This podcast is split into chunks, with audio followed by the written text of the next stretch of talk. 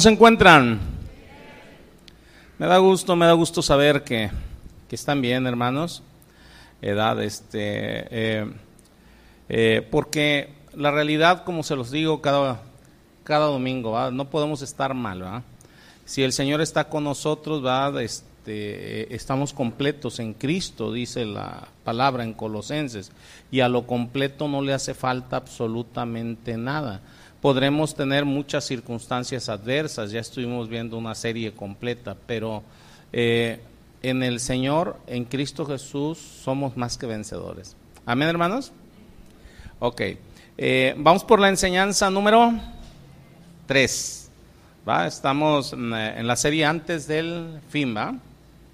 Antes del fin. Estamos viendo escatología, ¿va? Este, eh, las series antes del fin. Eh, hemos estado viendo, ah, ah, basándonos en, Marcos capítulo 13, ya vimos de los versículos del 1 al 13, precisamente la semana pasada terminamos con el 13, ¿va? Hoy vamos a ver del 14 al 23, si el Señor lo, lo permite, ¿va? No creo que terminemos hasta el 23, pero vamos con esta sección del 14 al 23. Va, este, eh, vamos a, leer esos versículos. Va, dice, pero cuando veáis, vamos a, a Marcos 13.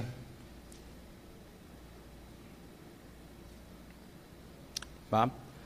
Versículos del 14 al 23. ¿va? Dice, pero cuando veáis la abominación desoladora de la que habló el profeta Daniel, puesta donde no debe de estar. Y fíjense bien ¿eh? cómo lo remarca aquí. Dice, el que lee, entienda. Entonces los que estén en Judea huyan a los montes, el que esté en la azotea no descienda a la casa, ni entre para tomar algo de su casa. Y el que esté en el campo no vuelva atrás a tomar su capa, mas hay de las que estén en cintas y de las que críen en aquellos días. Orad pues que vuestra huida no sea en invierno, porque aquellos días serán de tribulación, cual nunca ha habido desde el principio de la creación que Dios creó hasta, hasta este tiempo, ni la habrá. Y si el Señor no hubiese acortado aquellos días, nadie sería salvo por causa de los escogidos que Él escogió, acortó aquellos días. Entonces si algunos dijese, mirad, aquí está el Cristo, o mirad, ahí está, no le creas, porque se levantarán falsos cristos y falsos profetas y harán señales y prodigios para engañar, si fuese posible, a los escogidos. Mas vosotros mirad, os lo he dicho todo antes. Tremenda palabra. Para comenzar, hermanos, este análisis, de estos versículos del 14 al 23, eh, le voy a dar unos, algunos comentarios para irnos ubicando, ¿va? Este, eh, eh, sobre lo que ya vimos en la enseñanza 1 y 2, ¿va? yo les comentaba en las dos enseñanzas pasadas, no hay esperanza para este mundo. No hay esperanza. Y creo que es obvio que no hay esperanza. Fíjense, ahorita hablando de esta, eh, de lo que les he estado hablando estas dos eh, semanas, y simplemente veamos nada más aquí en nuestro México todo lo que ha acontecido en esta semana. Inundaciones, deslaves, terremotos, ¿sí? O sea, nada más esta semana. Y nada más aquí en nuestro México, lindo y querido, ¿ah? Si muero lejos de ti. Entonces, es obvio, hermanos, que no hay esperanza para este mundo. El mundo no va a mejorar. Cada día va a ser más terrible, más amenazador, más peligroso, más letal, con menos esperanza. La humanidad, hermanos, desgraciadamente o afortunadamente, dependiendo de dónde lo estés viendo, no se está dirigiendo a una utopía humanamente diseñada. No existe lo que algunos denominan la era de Acuario o la nueva era, ¿va? esa era de prosperidad. no, no existe. Este es un planeta condenado. ¿Por qué condenado? Porque este planeta existe, está bajo los efectos del pecado. Acuérdense que dice la palabra que por un hombre entró el pecado al mundo, no nada más a las personas, al mundo. Y por eso el mundo también, dice la palabra, está ahora sí clamando, anhelando su redención. Y por eso es que mi Señor no nada más a nosotros nos va a dar un cuerpo nuevo, sino que dice la palabra que va a haber cielos nuevos y tierra nueva. ¿Sí nos estamos entendiendo o no? Bueno, este es un planeta entonces, hermanos, condenado, porque está bajo los efectos del pecado, está bajo los efectos de la condenación divina. No solo gime toda la creación porque está condenada, sino que gimen las personas, o sea, esperando redención, los hermanos esperando redención. Esta es una condenación combinada de personas y del mundo. El mundo como tal o el universo como tal. Y esto hace que la vida sea difícil. ¿Por qué? Porque no nada más es el efecto del pecado en la persona, es el efecto del pecado en el mundo. Y ese efecto del pecado es lo que estamos viendo, los dolores de parto cada vez más terribles en el mundo. Es lo que les acabo de mencionar simplemente de esta semana aquí en, en, México. ¿ah? Terremotos, inundaciones, deslaves, casas sepultadas. Vamos, es impresionante. El medio ambiente, hermanos, siente los efectos del pecado. La población siente los efectos del pecado y juntamente con todo esto la humanidad, con todas sus habilidades ingeniosas, con toda su determinación no puede dominar las influencias mortales que están en el ADN mismo de la creación. O sea, si nosotros tenemos un ADN, la creación tiene su propio ADN. Y no podemos controlar el ADN de la creación. Está con los efectos del pecado. La tierra, su medio ambiente, sus habitantes, repito, todo esto hace que la supervivencia sea difícil. Vivimos en un planeta, se los dije en la primera enseñanza, peligroso, que a medida que se acerca el fin, a medida que se acerca la segunda venida de mi Señor Jesucristo, es más peligroso. Eh, dentro de lo que es la física, ahí está simplemente la segunda ley de entropía. ¿va? Este, esta ley nos dice que todas las cosas se están degradando. Todas las cosas se están degradando. Todo tiende al desorden. Y esto afecta a todos los niveles. La historia humana en sí misma ha sido una dura experiencia de supervivencia contra los efectos letales y dominantes del pecado y la corrupción en el mundo. Y a medida que la sociedad avanza, tanto en el ámbito científico, educacional, tecnológico, no lo hace en el ámbito moral. En el ámbito moral se va para atrás, para atrás, para atrás, ahora sí como los cangrejos, ¿verdad? Simplemente vean lo que sucedió esta, esta, esta semana precisamente, ¿va? Este, eh, eh, con la despenalización ¿va? Del, del, del, aborto a nivel nacional. ¿va? Ya es inconstitucional que una mujer ¿va? Este, eh, sea condenada por abortar en nuestro país. Entonces la moral va para atrás.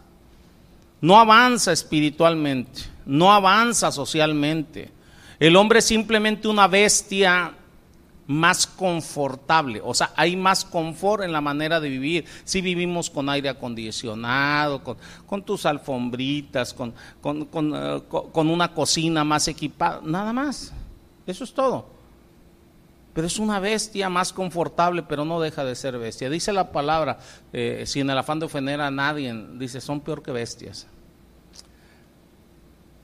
El avance material a partir del descubrimiento y la aplicación de fuentes de riqueza y energía que están en el planeta, en cierto modo lo ha convertido en un lugar más peligroso. Se empezaron a utilizar combustibles fósiles, empezó a aumentar el calentamiento global. No sé si nos estemos entendiendo. O sea, todos los avances lo vuelven más peligroso. Ahorita simplemente estaba viendo un estudio Ahorita viene la tendencia de los autos eléctricos, ¿va? Ahí vea, países, principalmente en Europa, que ya tienen una fecha determinada para no comercializar ningún auto ya este, de, gasolina. Entonces, imagínense nada más la cantidad de litio en las baterías, o sea, que van a estar contaminando el planeta. Lo va a volver más peligroso. No sé si nos estemos entendiendo. Algunos dicen, no, no, no, es que va a ser mejor. Va a ser mejor, ya no vamos a depender de los combustibles fósiles. Bueno, ¿y todo el litio dónde se va a desechar? ¿A dónde va a ir a parar?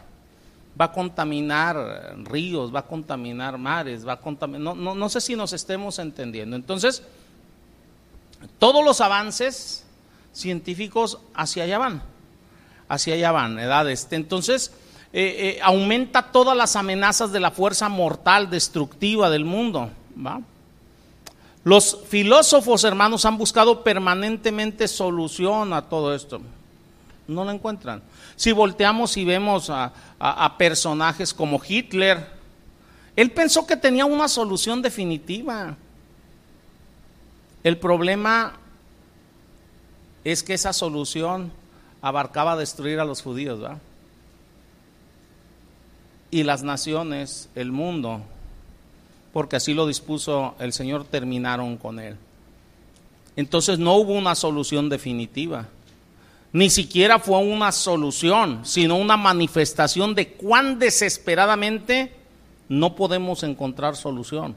El mundo busca soluciones a los problemas del mundo, las busca desesperadamente, pero no encuentra solución. ¿Por qué? Porque simplemente está en el ADN del mundo y es hasta que el Señor regrese. Si nos entendemos, por eso es que no hay justicia, la injusticia crece cada día más y más, no hay avances, no hay progreso social en la humanidad. Véanlo, en realidad un progreso social no existe. Ni espiritualmente, ni moralmente. El hombre, repito, es una bestia, es corrupto. Su ambiente es corrupto y se corrompe cada día más y más. El hombre corrompe todo a su alrededor, no mejora. Así es la vida. Es triste, pero es real. Por ahí algunos que me escuchen por internet van a decir, oye, muy pesimista el pastor. No, vean la palabra. Vean la palabra. Algunos dicen, ¿y qué Jesús no vino a cambiar eso? Espérame, en el que cree en Él y sentimos los efectos. Cambia el asunto moral en los que creemos en Él. Pero en el mundo, a nivel global, no. Algunos pueden decir, oye, no hay un error en todo esto. No, no lo hay. La vida, hermanos, es exactamente como Dios dijo que sería, como mi Señor Jesucristo dijo que sería. Mi Señor Jesucristo lo dijo hace dos mil años y es exactamente como Él dijo. Ya les dije el domingo pasado, la palabra de Dios siempre corresponde a la realidad. Tal como la palabra de Dios dice, así es. ¿Por qué? Porque su autor es Dios y Él todo lo sabe. Uno de los atributos de Dios es que Él todo lo sabe. Pero bueno, vamos a ver lo que mi Señor Jesucristo dice, ¿va? Lo que mi Señor Jesucristo dice. Acuérdense que en Marcos 13, 4, que con eso empezamos hace 15 eh, días, eh, los discípulos le pidieron a mi Señor Jesús que les dijera cuándo sucederían estas cosas. Y mi Señor empieza a decirles, acuérdense que este mensaje también está registrado en Mateo capítulo 24 y 25 y Lucas 21. Tenemos que juntarlo con Marcos 13, ¿va? Para obtener una visión más amplia. Tenemos que hacer comparativos, verlos juntos. Bueno, le preguntan los discípulos a mi Señor, ¿cuándo serían estas cosas con respecto al fin de los tiempos? ¿Cuál sería la señal de su llegada? ¿Cómo sabrían que el reino ya sería establecido? Y mi Señor Jesús comenzó diciéndoles en el versículo 5, mirad que nadie os engañe. Eso lo vimos hace 15 días. Primero que nada, mi Señor Jesucristo está diciendo, comprendan, habrá muchos que tratarán de engañarlos acerca de la realidad espiritual. Y todas estas cosas tendrán que ver con la escatología o con el fin de los tiempos. Siempre engaños, siempre engaños. Falsos pastores, falsos maestros, falsos profetas, falsos cristos. El versículo 6 dice, vendrán muchos en mi nombre y engañarán a muchos. Es terrible ver eso, dice, y engañarán a muchos, habrá muchos falsos cristos, falsos mesías, falsos profetas, falsos maestros. Y de esos creo que entendemos que abundan por todas partes para llevar a la gente encubiertamente por el mal camino con respecto a la realidad. Y mi Señor sigue, cuando hagáis de guerras, de rumores de guerras, no os turbéis porque es necesario que suceda así, pero aún no es el fin. Porque se levantará nación contra nación y reino contra reino y habrá terremotos en muchos lugares y habrá hambres y alborotos. ¿Y qué dice el Señor? Principio de dolores son estos pero mirad por vosotros mismos, porque os entregarán a los concilios, en las sinagogas os azotarán, y delante de gobernadores y de reyes os llevarán por causa de mí para testimonio a ellos. Y es necesario que el Evangelio sea predicado antes a todas las naciones, pero cuando os trajeren para entregaros, no os preocupéis por lo que habéis de decir, ni lo penséis sino lo que os fuese dado en aquella hora, eso hablad, porque no sois vosotros los que habláis, sino el Espíritu Santo. Y el hermano entregará la muerte al hermano, el padre al hijo, y se levantarán los hijos contra los padres y los matarán, y seréis aborrecidos todos por causa de mi nombre. Y dice la palabra, el que persevere hasta el fin será salvo. Son los primeros 13 versículos de Marcos 13, ¿va? En estos versículos, mi Señor está diciendo cómo será la vida antes de su regreso. Y así ha sido la vida de la primera venida de mi Señor hasta ahorita. Analícenlo. No ha mejorado, simplemente va empeorando, como los dolores de parto. Si ustedes ven las catástrofes, cada vez son más continuas no han, no, no, han terminado, cada vez son más continuos como los dolores de parto, eso ya lo estuvimos viendo la semana pasada. Y esto va a estar pasando hasta el fin de los tiempos. Está esta vida caracterizada por el engaño religioso, analícenlo. El engaño religioso está por donde quiera. El hombre se cree muy listo, se cree sabio en su propia opinión y en esa sabiduría humana es que cada vez cae más y más el engaño. ¿Por qué? Porque él quiere definir lo que es bueno y lo que es malo. Pero desde la venida de mi Señor Jesús hasta ahorita y hasta su segunda venida, este mundo está caracterizado por el engaño religioso está caracterizado por desastres, por guerras, por cataclismos naturales, terremotos, hambrunas, inundaciones, tornados. Mi Señor dice que habrá pestilencia, simplemente vean las que ha habido a lo largo de la historia. Ahorita estamos viviendo la última nada más, ¿va? La última plaga. También dice que habrá señales en el cielo que tienen que ver precisamente con las cosas naturales, con huracanes, inundaciones, tornados, desastres. Todas las señales en el cielo tienen que ver con esto, las que marca la palabra. Todas estas cosas van a suceder y suceden y seguirán sucediendo continuamente en varios lugares.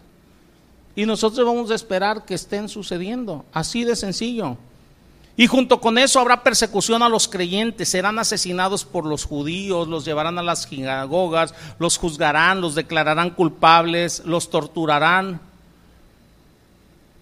Los creyentes van a ser llevados frente a los gentiles, los, los gentiles, o sea, los llevarán ante gobernadores, ante reyes. Y esto está en el versículo 9. Los juzgarán, perseguirán, martirizarán, serán perseguidos y asesinados aún por sus familiares. Ahí está todo.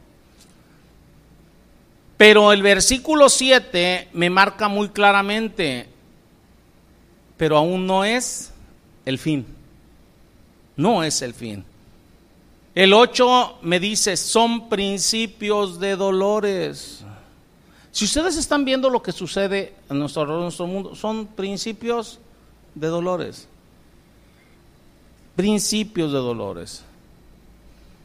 Los dolores se, intensifican a medida que se acerca el nacimiento de un bebé. Es lo mismo. Los intervalos se acortan.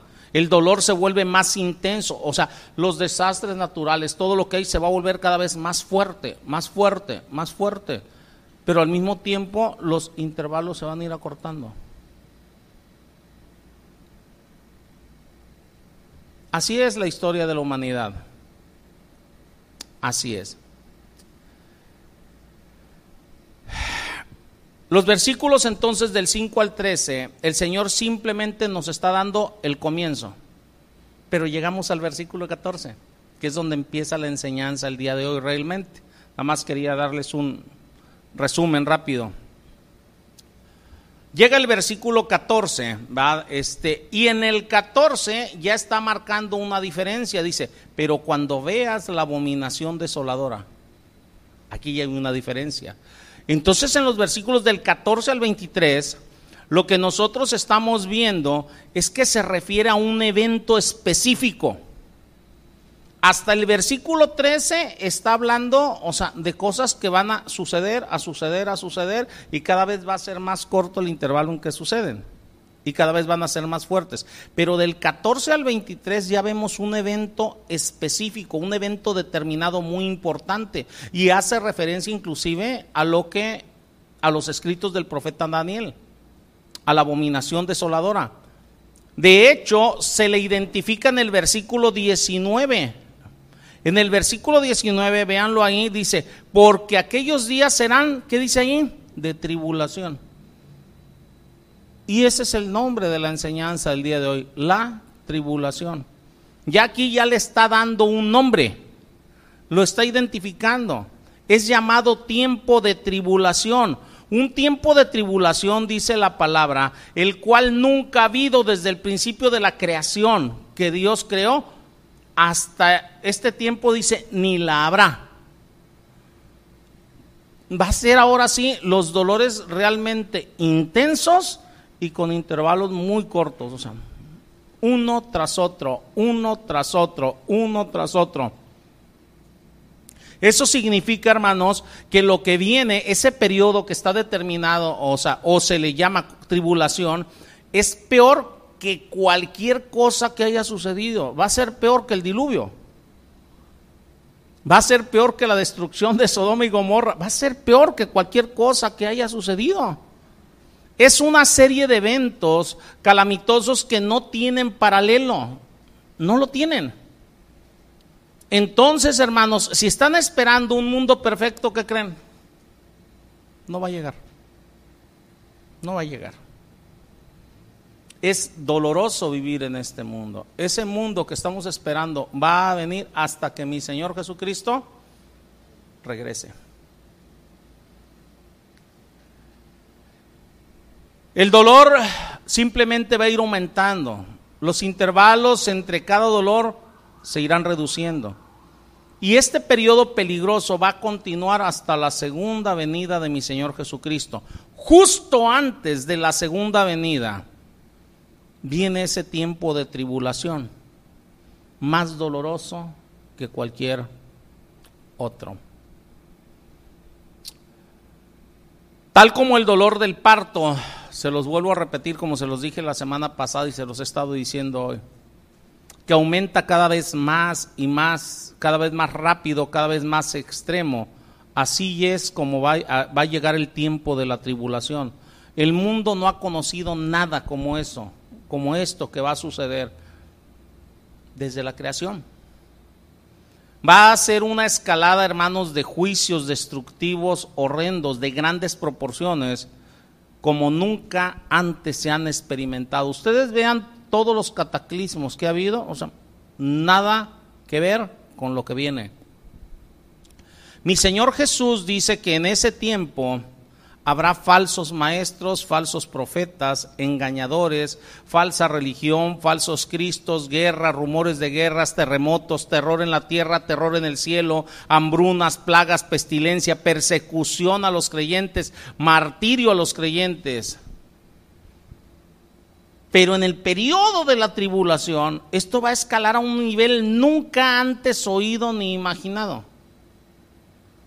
Ustedes pueden eh, ver en la historia, por poner un ejemplo, dentro de la persecución al pueblo judío, persecución a, los cristianos, como, si hablo de los cristianos, como pueblos enteros, eh, hablo de la historia, han sido muertos, mujeres embarazadas, atravesadas con todos sus bebés, o sea, eh, violaciones, ultrajes, edad. Si hablo del pueblo eh, eh, eh, judío, o sea, simplemente, o sea, vemos el holocausto, o sea, con Hitler, vemos todo lo que se hizo, al, pueblo dice, ok, nada que ver con la persecución que se viene.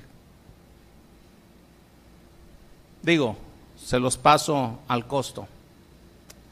De acuerdo al profeta Daniel, edad este, porque dice el que lea entienda dice la palabra va este, eh, eh, eh,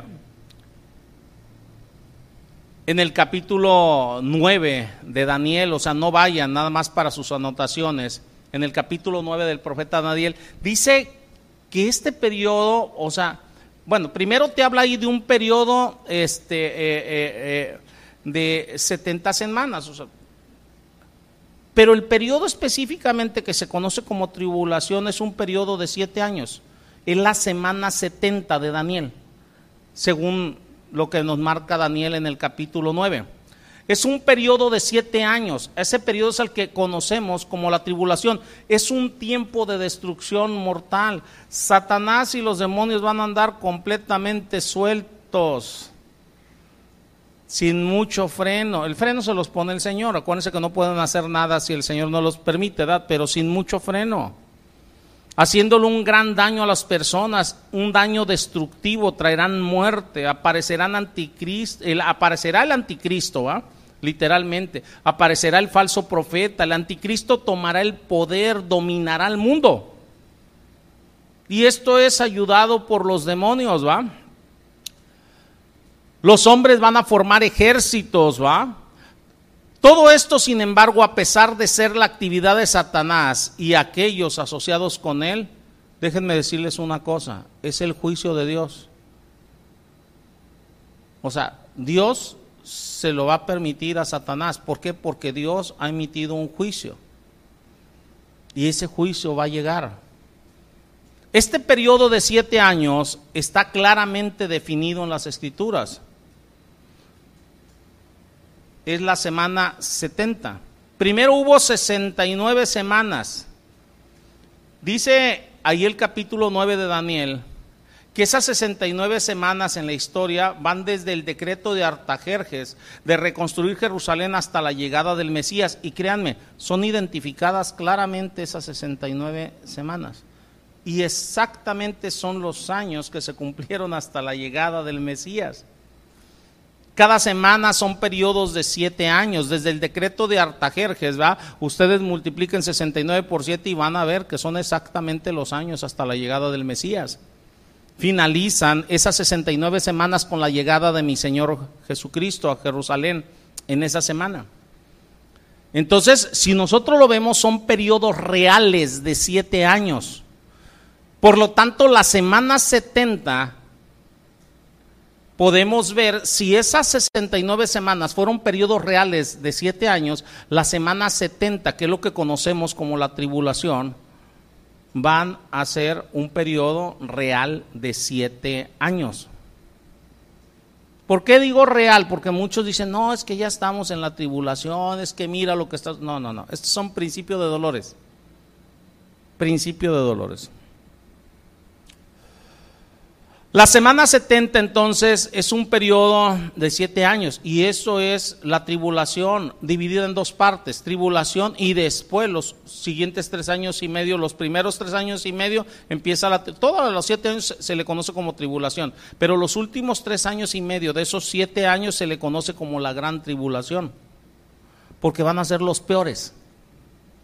De esos siete años, los primeros tres años y medio son malísimos, pero los siguientes tres años y medio son los peores, por eso se le conoce como la gran tribulación.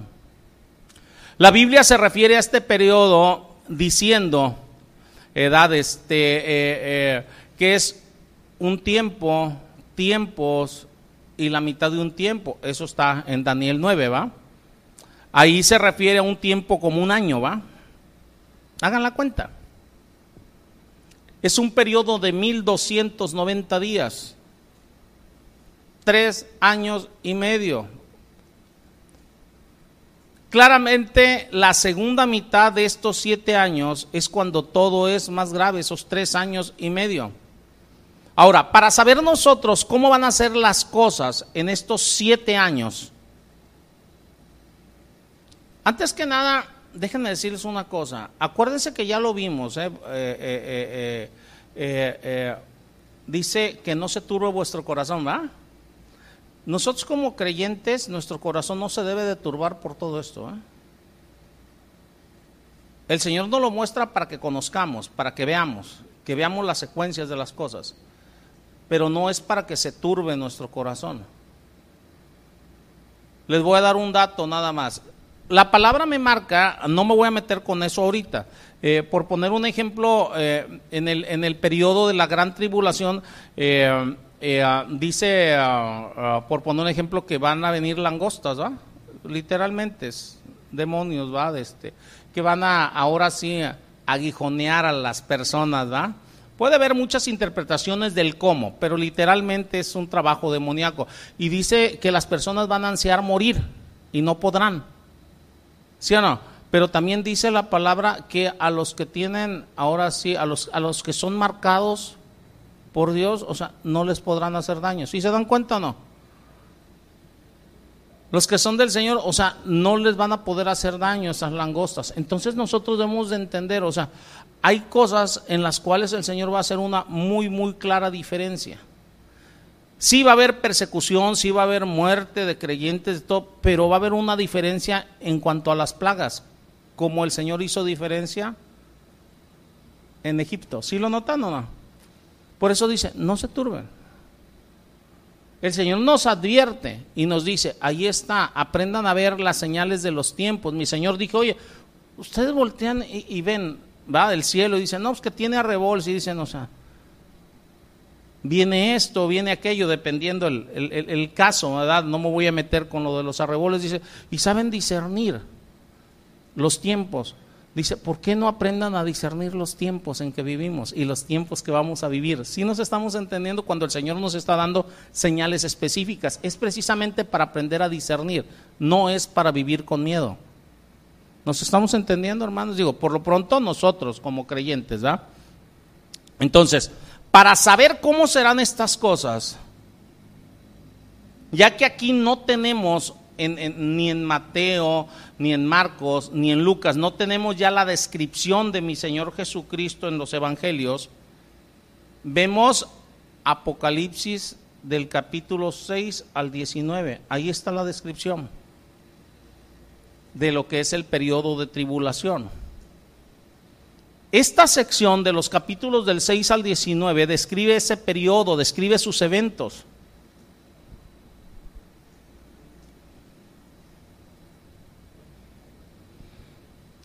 Esto se los cuento para que ustedes en lo personal, el que quiera, pueda profundizar más, un poco más. Simplemente esta enseñanza es para que tengamos una idea de la naturaleza de este tiempo que vendrá, que se llama tribulación y que como dijo mi Señor Jesucristo, el mundo nunca antes lo ha visto. Ahorita nada más como un panorama, les voy a dar algunas características del mismo. Primero debemos entender que hay tres secuencias. Tres secuencias. El mejor modo de comprender estas características son esas tres secuencias que están en el libro de Apocalipsis. ¿Cuáles son las tres secuencias? Los siete sellos, siete sellos de un pergamino, ya en un tiempo les explicaba hace tiempo cuál es el pergamino, es un título de propiedad, ya se los había explicado en una enseñanza. Entonces, la primera secuencia son los siete sellos de ese pergamino. Segunda secuencia, las siete trompetas y la tercera secuencia las siete copas. Todas estas secuencias son juicios establecidos de parte de Dios.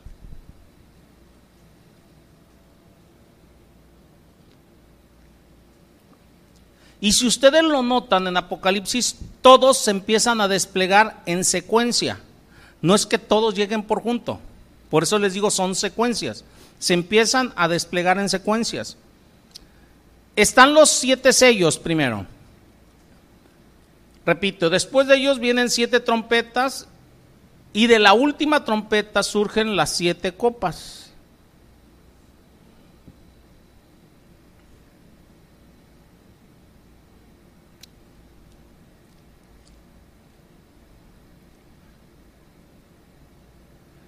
Si ustedes ven, los siete sellos abarcan los siete años. Las siete copas abarcan desde antes de que terminen los primeros tres años y medio y abarcan parte de los en la gran tribulación y las siete copas abarcan, o sea, lo que viene siendo ya los segundos tres años y medio. Las siete copas, si lo quieren ver, ya son casi al final, son el fuego rápido de parte de Dios. Son juicios. Son terribles juicios que vendrán resumidos ¿va? Este, en, muy corto periodo de tiempo. Si ustedes comienzan en el capítulo 6, ven ese pergamino con los siete sellos, ¿va? Este, Repito, ya se los había dicho, ese pergamino simboliza el, título de propiedad de la tierra, ¿va? Y mi Señor Jesucristo, el Cordero que fue inmolado, Él tiene el derecho de tomar ese pergamino y abrirlo porque tiene el derecho de gobernar y de reinar. Por eso mi Señor Jesucristo es el que lo abre. Acuérdense que empiezan ahí este, a, llorar y todo, o sea, porque nadie se había encontrado digno de abrir. No, mi Señor Jesucristo es el único que puede abrirlo porque es el único dueño. Él es el dueño absoluto, ¿va? Es el único que tiene el derecho de gobernar, de reinar. Por eso es el que abre el pergamino. Es un testamento, ¿va? El testamento de Dios, si lo quieren ver de esta manera. En la antigüedad, hermanos, un testamento lo enrollaban y lo sellaban. Lo enrollaban y lo volvían a sellar. Lo enrollaban y lo volvían a sellar. O sea, eso es lo que es este pergamino. Tiene siete sellos. O sea, para enrollarlo, lo sellan. Lo vuelven a enrollar y lo vuelven a sellar. Lo vuelven a... Entonces, se tenía que ir rompiendo cada sello para conocer la voluntad de aquel que había hecho el, el testamento. Entonces el Cordero es el heredero del trono del mundo. Por eso es quien toma los sellos y lo rompe. Y a medida que se abren esos sellos, empiezan la secuencia de lo que va a suceder en los siete años. Se abre el primer sello, viene un jinete con un caballo blanco, lo que conocemos como los jinetes del Apocalipsis, ¿va? Pero el primer jinete que está en, en Apocalipsis 6, al principio de Apocalipsis 6, Viene en un caballo blanco, tiene un arco y una corona.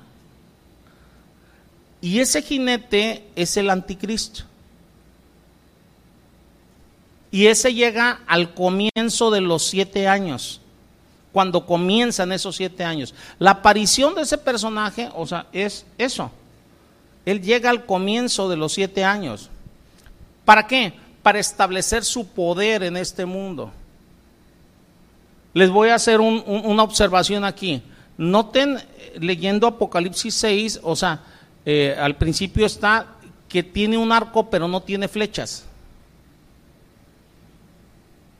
Eso es un simbolismo muy claro. Él va a llegar pacíficamente. Acuérdense eh, que la misma palabra me marca, o sea, que, que, va a traer paz, ¿va?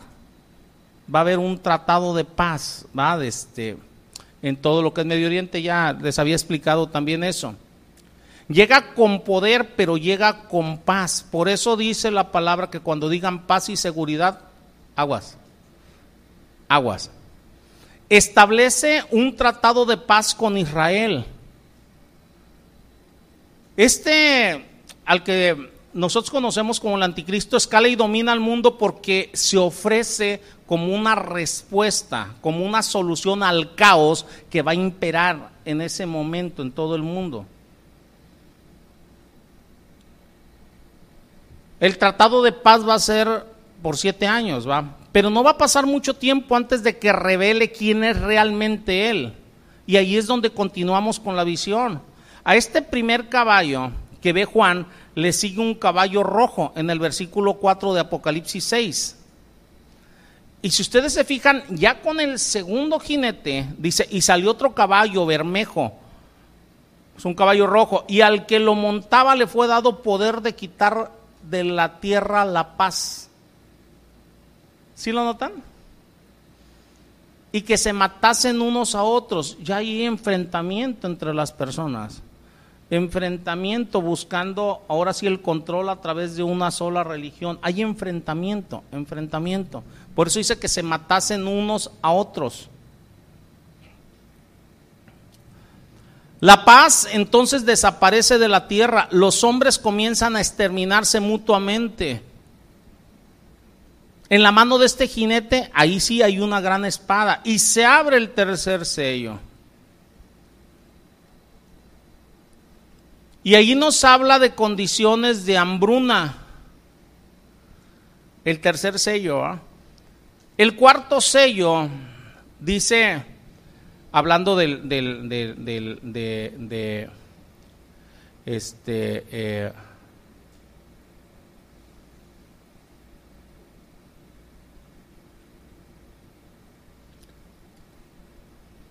Acuérdense, el, el, el, tercer sello es el tercer jinete, ¿va? Este, ahí me habla de hambruna. Y el cuarto sello dice que la muerte y el Hades desaparecen, ¿va? Y ahí dice la palabra que va a morir la cuarta parte de la población mundial.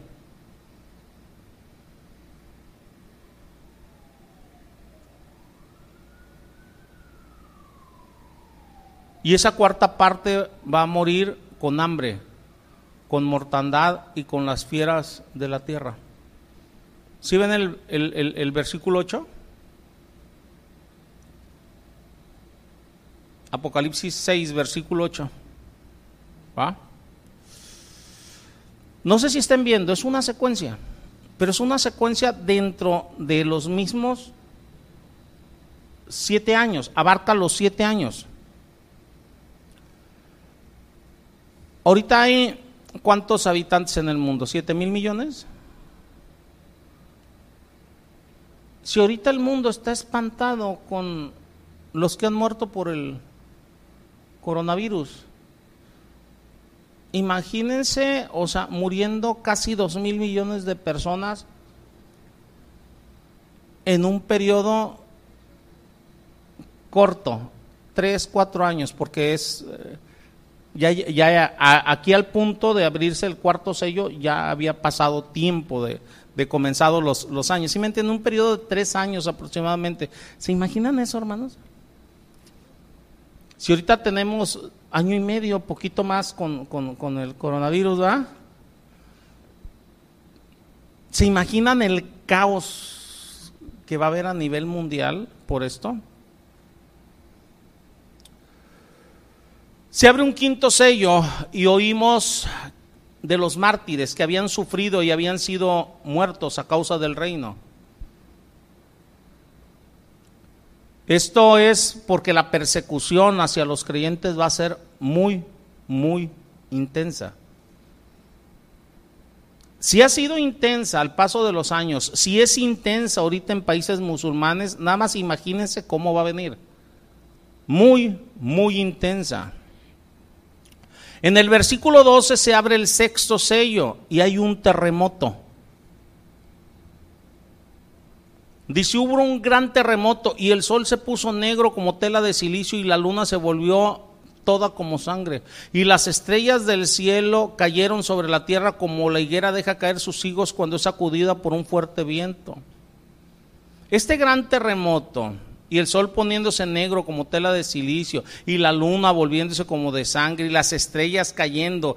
Eh, eh, ahora sí, este, eh, como dicen aquí estos versículos, este, es parte de... Ustedes se imaginan el caos, o sea, a, nivel de, de, ver las calamidades. No es que las estrellas van a caer directamente sobre nosotros, está hablando de calamidades.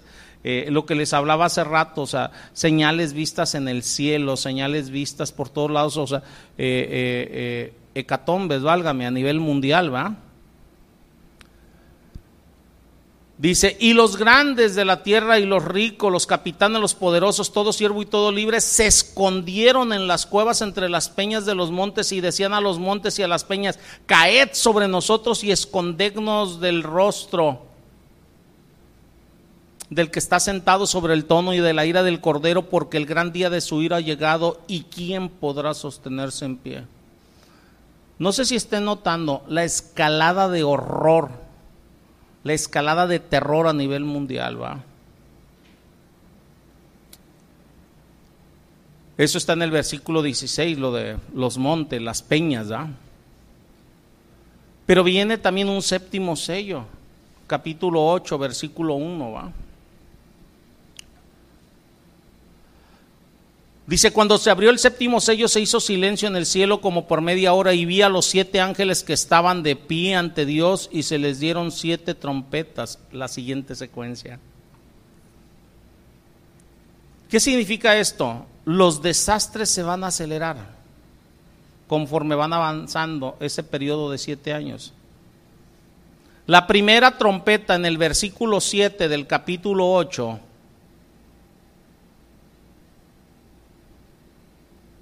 Fíjense bien lo que trae. Dice, el primer ángel tocó la trompeta y hubo granizo y fuego mezclados con sangre. ¿Y qué es lo que trae? Se quema la tercera parte de la tierra, una tercera parte de los árboles, una tercera parte de la hierba verde. ¿Se pueden imaginar eso, hermanos? ¿Se pueden imaginar simplemente, ahorita ven incendios y dices, oye, se, está quemando parte del Amazonas y, o sea, y los respiraderos del mundo y aquí este California y eso. Ustedes se pueden imaginar, prácticamente dirían por ahí de golpe y porrazo, ¿ah? La tercera parte del mundo quemada. La tercera parte de los árboles El segundo ángel toca la trompeta y una gran montaña ardiendo en fuego como un tipo de asteroide, si lo quieren ver de esta manera, o meteorito se precipita al mar y la tercera parte del mar se convierte en sangre y una tercera parte de las criaturas marinas muere. Si han visto en las noticias cómo hay regiones donde aparecen, o sea, miles de peces muertos, usted se pone a imaginar cómo va a aparecer si una tercera parte de los peces mueren y la pestilencia en el mar y la pestilencia en las costas. Y una tercera parte de los navíos va a ser destruida. O sea, repito, todas estas en un periodo tan corto de tiempo. Por eso es el periodo de tribulación, por eso dice el Señor, como no ha habido, ni habrá. Viene un tercer ángel y toca la trompeta y una antorcha encendida surge del cielo y cae sobre el agua y los manantiales y una tercera parte de las aguas se hace amarga. No se va a poder beber el agua en una tercera parte de los manantiales. Ustedes se imaginan la carestía del agua y la batalla matándose unos por otros por el agua porque la tercera parte se va a volver amarga. Hoy en día tenemos todos esos satisfactores para nosotros. Tú nada más vas y órale, aquí Villahermosa está lleno de ojitos de agua, ¿da? Vas y con seis pesos llenas un, ocho pesos un garrafón. En el 2007 cuando la inundación pasada, nosotros quedamos allá como en una isla, en las Mercedes. Entonces, eh,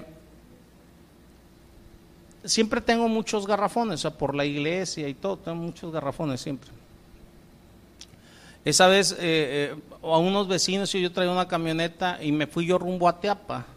Dije, voy a ir a conseguir agua porque se estaba acabando el agua este, y la gente no tenía agua. Entonces me llevé con unos 20 garrafones, ¿va? Y, y fui traje agua de Teapa.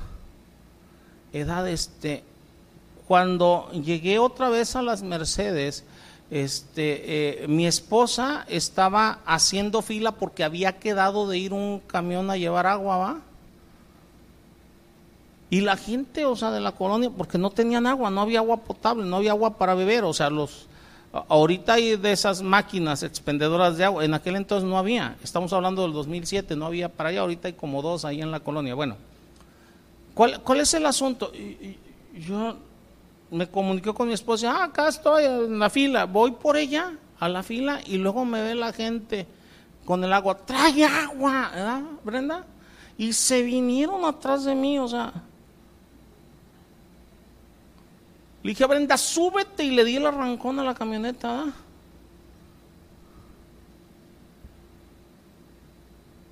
Créanme, hermanos. Simplemente veo esto, que la tercera parte de las aguas se va a volver amarga que va a ser intomable y lo que veo son conflictos a nivel mundial y la gente matándose por el agua.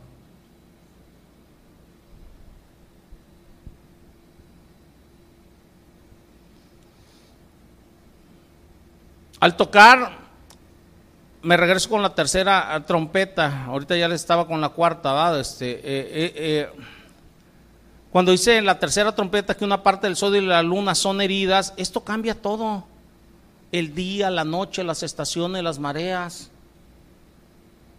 ¿Ustedes se imaginan desapareciendo ese ciclo de mareas? Porque la luna va a ser herida. Dice que se va a oscurecer una tercera parte de todos los astros en el cielo. Y de ahí nos vamos al capítulo 9 y el quinto ángel toca la trompeta y se abre literalmente el infierno, ¿va?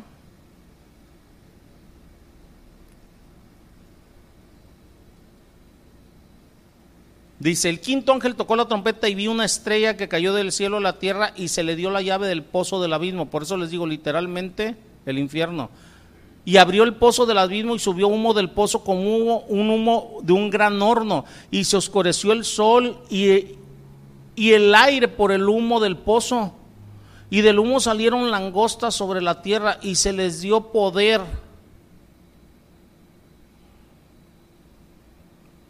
Como tienen poder los escorpiones de la tierra, y se les mandó que no dañasen ni a la hierba de la tierra, ni a cosa verde alguna, ni a ningún árbol, sino solamente a los hombres pero no a todos los hombres, sino a los hombres que no tuviesen el sello de Dios en sus frentes.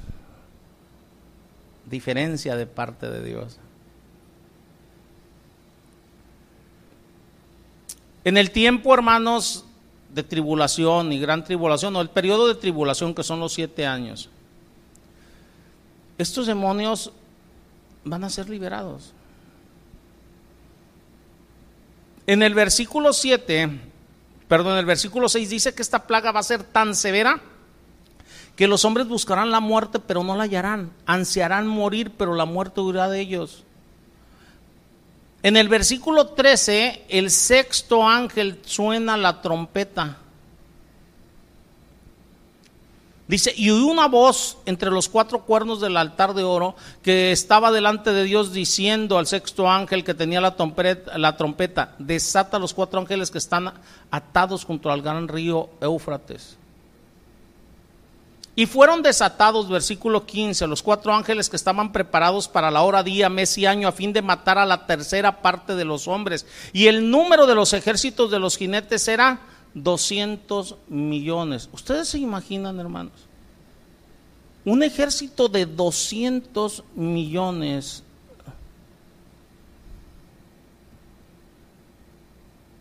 para asesinar a la tercera parte de la humanidad. Acuérdense, ya había muerto la cuarta parte. Si lo cerráramos en 8 mil millones, ya habían muerto 2 mil quedaban seis mil. Y de los seis mil va a morir una tercera parte. Eso quiere decir dos mil más. Estamos hablando que ya aquí la mitad de la humanidad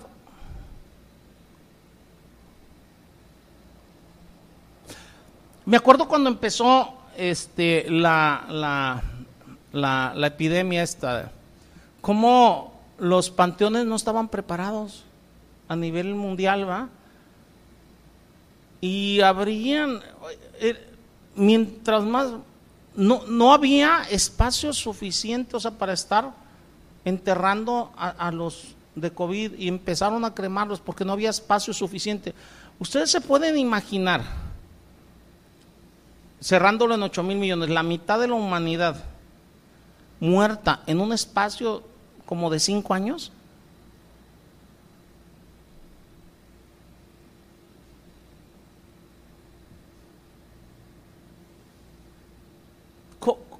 ¿Cómo se le va a hacer? ¿Ustedes se imaginan el caos? Si ahorita, o sea, simplemente veía yo países, o sea, que no tenían cómo enterrarse y todo, cremando a los muertos, o sea, en las plazas, en la India andaban cremando a sus muertos en las plazas.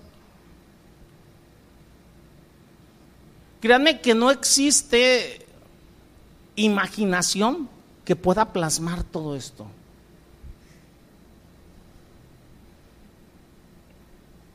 En el capítulo 11, versículo 15, viene el, séptimo, el séptimo ángel, dice, y el séptimo ángel tocó la trompeta y hubo grandes voces en el cielo que decían, los reinos del mundo han venido a ser del Señor, de nuestro Señor, de su Cristo, y Él reinará por los siglos de los siglos. Y los veinticuatro ancianos que estaban sentados delante de Dios en sus tronos se postraron sobre sus rostros y adoraron a Dios diciendo, te damos gracias Señor Dios Todopoderoso, el que eres, que eras y que has de venir, porque has tomado tu gran poder y has reinado. Y se airaron las naciones, ¿va? Y tu ira ha venido y el tiempo de juzgar a los muertos y de dar al galardón a tus siervos los profetas, a los santos y a los que temen tu nombre y a los pequeños y grandes, ¿va? Y de destruir a los que destruyen la tierra. Tremendo, ¿eh?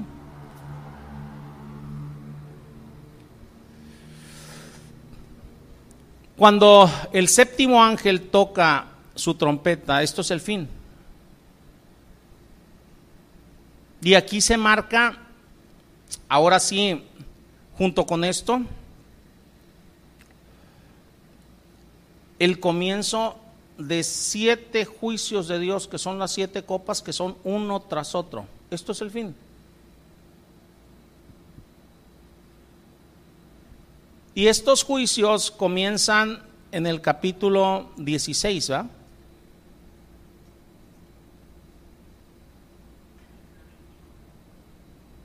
En el capítulo 16, versículo 2, dice, fue el primero, o sea, de los ángeles, y derramó su copa sobre la tierra y vino una úlcera maligna y pestilente sobre los hombres que tenían la marca de la bestia y que adoraban su imagen. A ver, hermanos, con toda la cantidad de muertos, con toda la pestilencia por los muertos, con las aguas amargas, la tercera parte de las aguas, la tercera parte, o sea, de los peces en el, mar muerto, ¿se imaginan la pestilencia a nivel mundial? Y todavía le añadimos todos los hombres que recibieron la marca sobre la bestia, va a venir sobre ellos una úlcera maligna. ¿Y qué dice ahí? Pestilente. Tu cubrebocas no alcanza.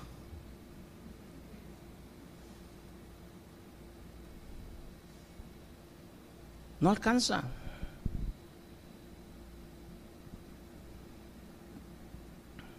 El segundo ángel derrama su copa sobre el mar y toda criatura marina muere. Ya había muerto la tercera parte. ¿eh?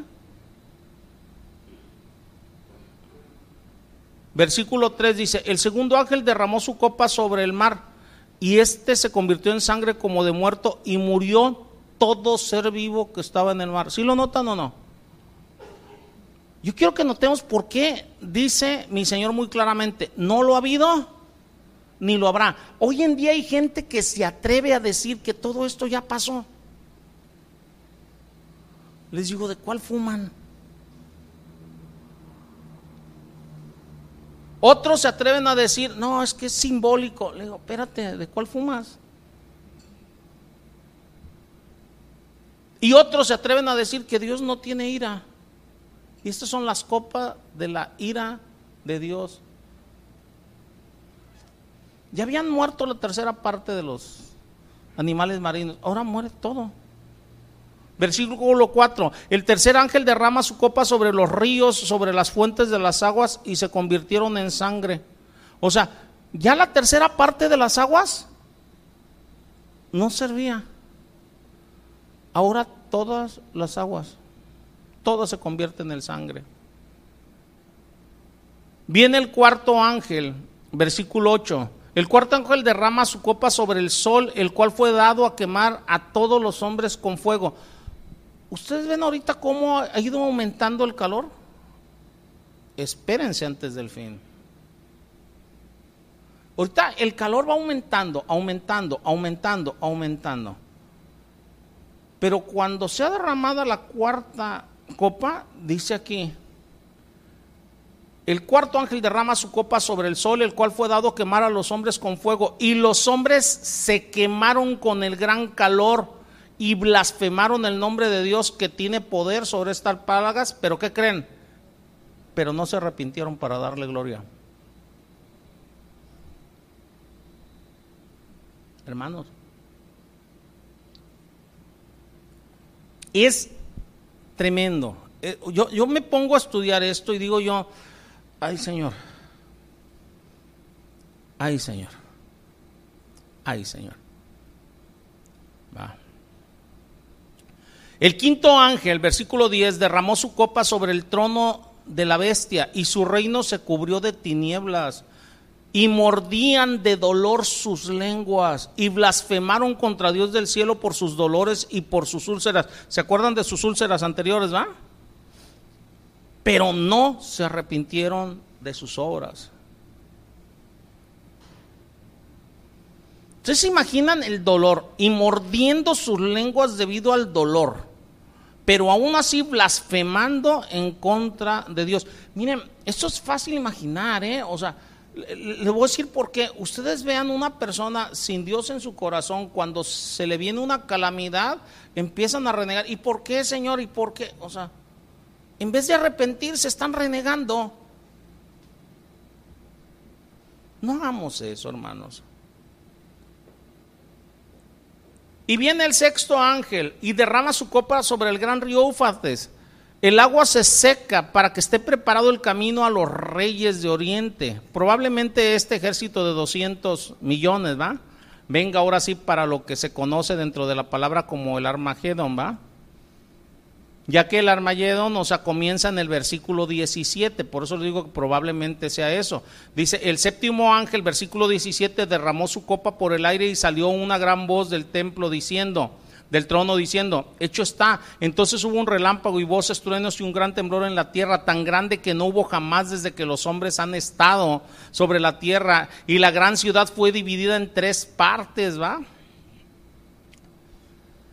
Y las ciudades de las naciones cayeron y la gran Babilonia vino en memoria delante de Dios para darle el cáliz del vino del ardor de su ira y toda isla huyó y los montes no fueron hallados y cayó del cielo sobre los hombres un enorme granizo como de peso de un talento y los hombres blasfemaron contra Dios por la plaga del granizo porque su plaga fue sobremanera grande. El séptimo ángel. Ahora podemos regresar después de ver esta secuencia. Acuérdense que son tres secuencias, ¿eh? es una tras otra. Estas 21 cosas en un periodo de siete años. Una tras otra, una tras otra. Regresando a Marcos 13, va este, eh, eh, eh, después de ver este vistazo nada más al periodo de tribulación. No hay un análisis, ¿eh? nada más hubo un vistazo. Y esa escala de terrores y horrores. Si ustedes se preguntan, oye, ¿y hay posibilidad de que yo esté allí? Miren, Hay diferentes versiones entre los estudiosos. Yo tengo la mía. ¿Va? Hay quienes dicen que viene lo que conocemos como el rapto, ¿va? Dicen que viene antes de la tribulación. Otros dicen que viene antes de la gran tribulación. Pero otros dicen que viene al final. Yo los voy a dejar a ustedes que crean lo que quieran. Nada más les voy a poner a pensar un poquito, porque el Señor nos advierte sobre esto y nos advierte y nos dice de personas que van a ser marcadas por el Señor y otras no, ¿va? Hay algunos que dicen, no, es que los 144 mil, ¿va? O sea, que van a, a, llevar el Evangelio en ese momento y que van a ser judíos, o sea, por causa de ellos. Y Tengo mis dudas. ¿Por qué les digo que yo tengo mis dudas? Ustedes pueden creer lo que quieran, porque dice la palabra, si nos vamos a tesalonicenses, que cuando regrese el Señor, o sea, los que, va a ser en el momento que resuciten los que ya partieron, y, los que estemos, dice Pablo, ¿ah? si es que a nosotros nos corresponde estar o a nuestros hijos, dice, lo vamos a recibir en el aire. ¿En qué momento? Cuando regrese, pero mi Señor Jesucristo regresa al final. Por eso tengo mis dudas sobre aquellos que dicen que a principio de la eh, tribulación y otros dicen que a la mitad. ¿Sí me entiendes? O sea, porque si va a ser en el momento de su segunda venida, su segunda venida es al final, prácticamente, no es antes. De ahí es de donde residen mis dudas. Yo respeto el pensar de cada quien. Algunos dicen que solamente va a estar el pueblo judío, ¿va? Este, que todavía no nos metemos con cosas que va a suceder con el pueblo judío. Edad, este, eh, cada quien puede pensar en ese sentido porque no nos pondríamos de acuerdo, ¿va? Edad, este, porque en muchas iglesias se enseñan, no, es que, o sea, al principio, o sea, y le digo, pero si se supone que es en el momento que regrese el Señor, o sea, ¿cómo al principio? Si el Señor regresa hasta el final, regresa para pelear y vencer y establecer su reino. Pero bueno,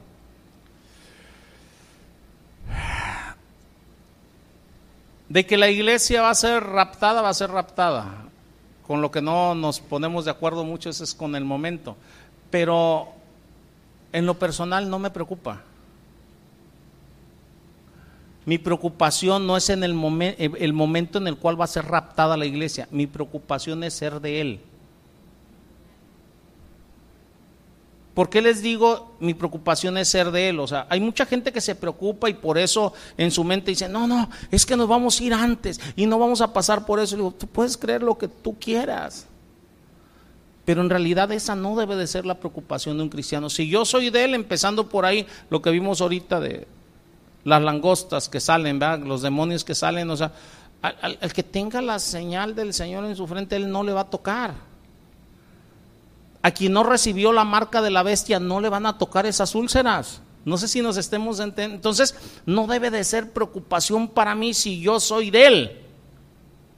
El que se preocupa es quien no es de Él.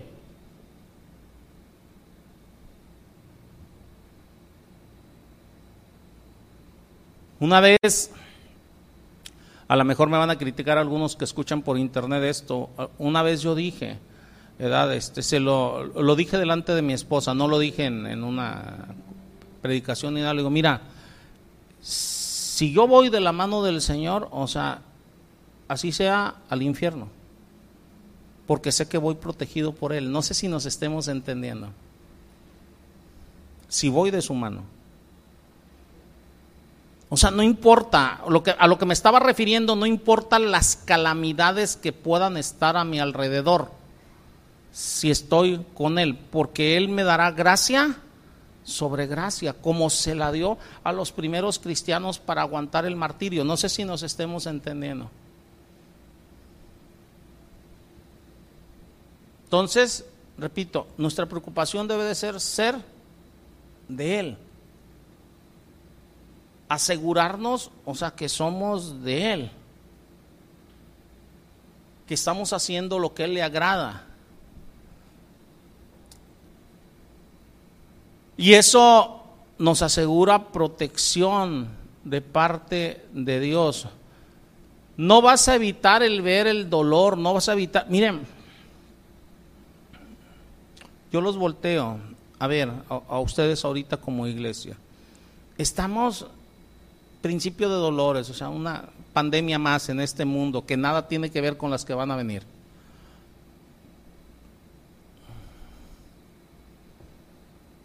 Y yo los veo a ustedes como iglesia y los veo a todos.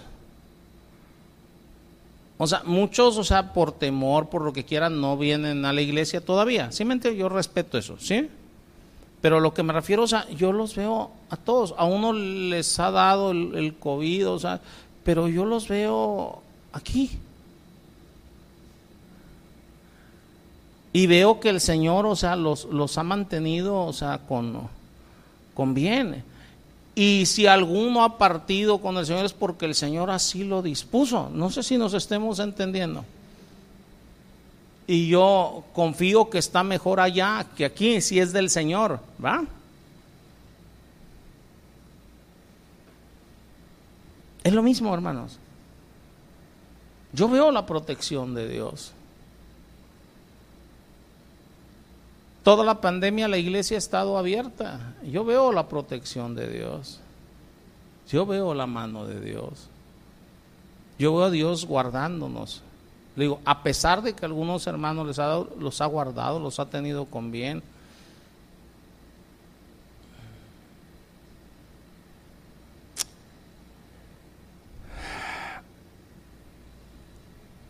En el periodo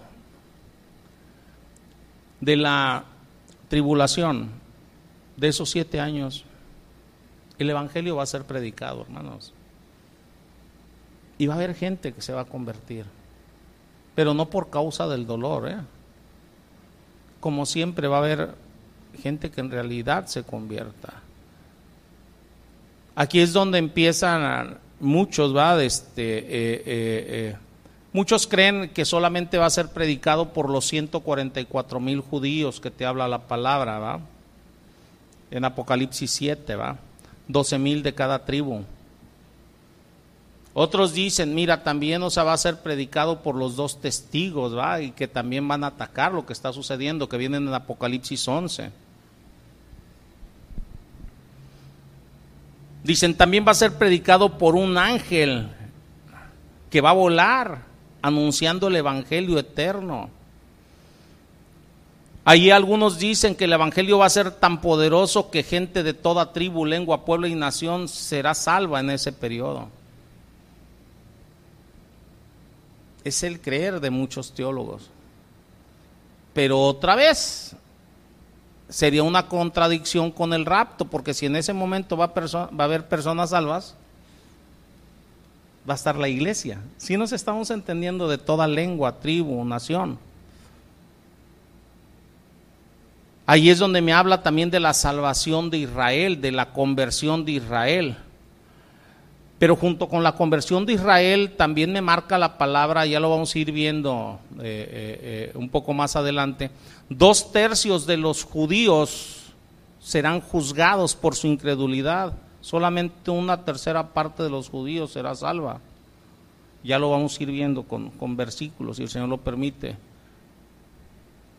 Esto, así como va a ser la, tribulación más grande como no ha habido ni habrá, también va a ser el renacimiento más grande en un breve periodo de tiempo de la historia humana.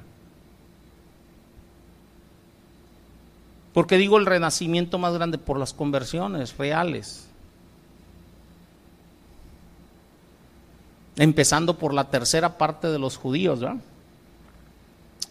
Ahora, teniendo esto en mente, hermanos, regresemos al texto.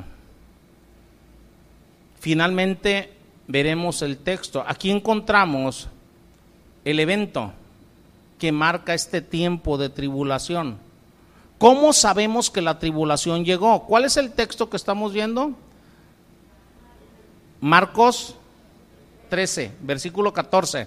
Si se dan cuenta, ahorita no me le estoy dando un preámbulo para meternos a... Porque, porque ustedes pueden decir, oye, ¿cómo voy a identificar realmente, va? ¿Cómo voy a identificar realmente? Con la abominación desoladora. Es como se identifica el tiempo. Muchos dicen, oye, si toda la historia va a estar llena de embusteros, falsos profetas, falsos maestros y farsantes, si toda la historia estará llena de desastres, guerras, hambrunas, terremotos, y si toda la historia va a estar ah, llena de persecución a los creyentes, entonces ¿cómo sabremos que la tribulación está aconteciendo? Otra vez, por la abominación desoladora. Es la manera de identificar. Y con la abominación desoladora comenzamos la siguiente semana. Les repito, o sea, porque para muchos dicen, o sea, ¿cómo lo vamos a identificar, va? Si toda la historia ha estado marcado de esto, se van a ir identificando y todo, pero ¿cómo lo vamos a... Ah, la abominación desoladora. Por eso dice muy claramente el versículo 14, pero cuando veas la abominación desoladora de que habló el profeta Daniel, puesta donde no debe de estar. Repito, con eso empezamos la siguiente semana. Oremos, hermanos. Señor, tú le dijiste, Padre, a tus discípulos, mi Señor Jesús, ustedes ya no serán mis discípulos, serán mis amigos, porque a ustedes les digo aquello que voy a hacer. Señor, yo te doy gracias, porque tú a quien tú quieres no nada más nos disipulas, sino que también nos tratas como amigos, a quien tú quieres, Padre, porque muestras, muestras aquello que has de hacer muestras los tiempos, muestras la escritura, abres la escritura, abres el entendimiento, Señor. Y eso lo haces por misericordia, pero también lo haces por amistad. Bendito seas por ello, Padre. Yo te ruego que nos sigas abriendo el entendimiento, Padre, que nos muestres porque como dijo Pablo, yo no he rehusado dar todo el consejo de Dios, para dar todo el consejo, Padre, nos muestres, pero no para darlo ni para predicarlo en la iglesia con actitud sensacionalista, sino como ese conocimiento que tú nos das de aquello que ha de suceder y para poder identificarlo, si tú así no lo permites, Señor, cómo se identifican las señales en los cielos, cómo se identifica la venida de lluvia cómo se identifica un día claro. Ayúdanos, Señor, a entender esto. No para tener miedo, sino para darte la gloria, para bendecirte y para buscar agradarte en todo momento y para buscar compartir tu evangelio, Señor, para que se salven cada día más y más personas, para que tú hagas esa obra salvadora en ellos, Padre. Esto te lo ruego en el nombre de Cristo Jesús. Amén.